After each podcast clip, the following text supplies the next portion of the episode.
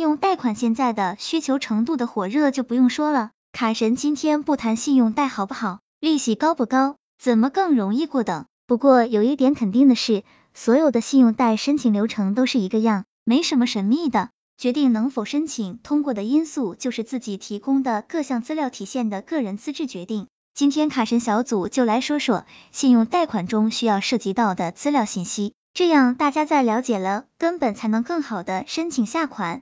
朋友们一起往下看吧。先说各种信用普遍都需要提供的资料：一、个人身份证基本信息；二、工作基本信息，公司名、地址、公司座机、职位、收入、部门等；三、其他基本信息，这些和申卡一样，如联系人等，每个人都能提供。四、图像信息，拍照身份证正反面、个人真人验证、手持身份证图像等远程验证。五、手机号、服务密码，可能涉及通讯录、通话记录、信息等。六、信用卡账单，一种直接一张一张快捷添加，常用的就是直接从信用卡账单邮箱统一获取。七、电商账号常用的就两种，淘宝和京东。八、获取芝麻信用现在已经有很多机构获取了。九、个人征信一般作为辅佐信息情况比较多的资料。一、学信网信息。二、社保。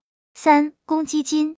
四、新浪微博。五、银行卡流水。六、工牌名片。七、企业邮箱。八、QQ 账号。九、工作或收入证明。以上所列举的各项资料信息，基本就是所有网贷中可能会涉及到的资料了。那么我们在优化个人资料信息时，都是从上面这些信息中下手了。有句话叫知己知彼，百战不殆。为什么自己信用没问题，但就是不能审批信用贷？这都是有原因的。当然，贷款这事就没有百分百，但一定是有技巧和方法。卡神小组总结：现在缺钱荒在不断的蔓延。大有大缺，小有小缺，很多朋友在临时缺钱的时候都很难贷到款，而个人信用记录不佳占据了百分之八十。卡神小组一直提醒所有朋友们要注意维护自己的个人信用，只有把个人信用维护好了，才能在将来需要资金的时候有个贷款的基础，